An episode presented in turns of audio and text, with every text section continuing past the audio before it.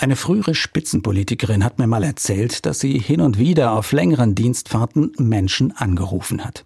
Wildfremde Leute, die ihr pöbelnde und beleidigende Mails geschrieben hatten. Und die hat sie dann gefragt, was das eigentlich soll und warum sie so einen Dreck verschicken. Die Reaktionen seien manchmal ganz erstaunlich gewesen, meinte sie. Denn plötzlich hatte sie kleinlaut gewordene Leute am Telefon, mit denen sie ganz vernünftig sprechen konnte. Mir fällt das manchmal ein, wenn ich Online-Kommentare unter Zeitungsartikeln lese. Wenn ich den Kopf schüttle über die Art und Weise, wie Leute da über andere herfallen, deren Meinung ihnen nicht passt. Da wird beleidigt und runtergemacht. Da werden Unterstellungen in die Welt gesetzt über Menschen, die sich noch nie gesehen haben. Hinter Computer und Handy kann ich mich prima verstecken. Und manche werden da offenbar zu echten Maulhelden hauen Dinger raus, die sie sich in einem persönlichen Gespräch oft nicht trauen würden.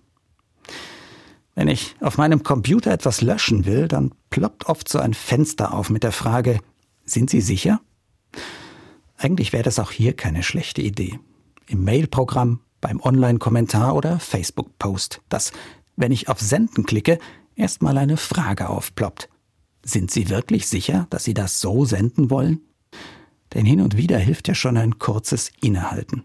Einmal noch denken, bevor ich etwas wirklich in die Welt posaune, das mir nachher vielleicht peinlich ist und andere verletzt.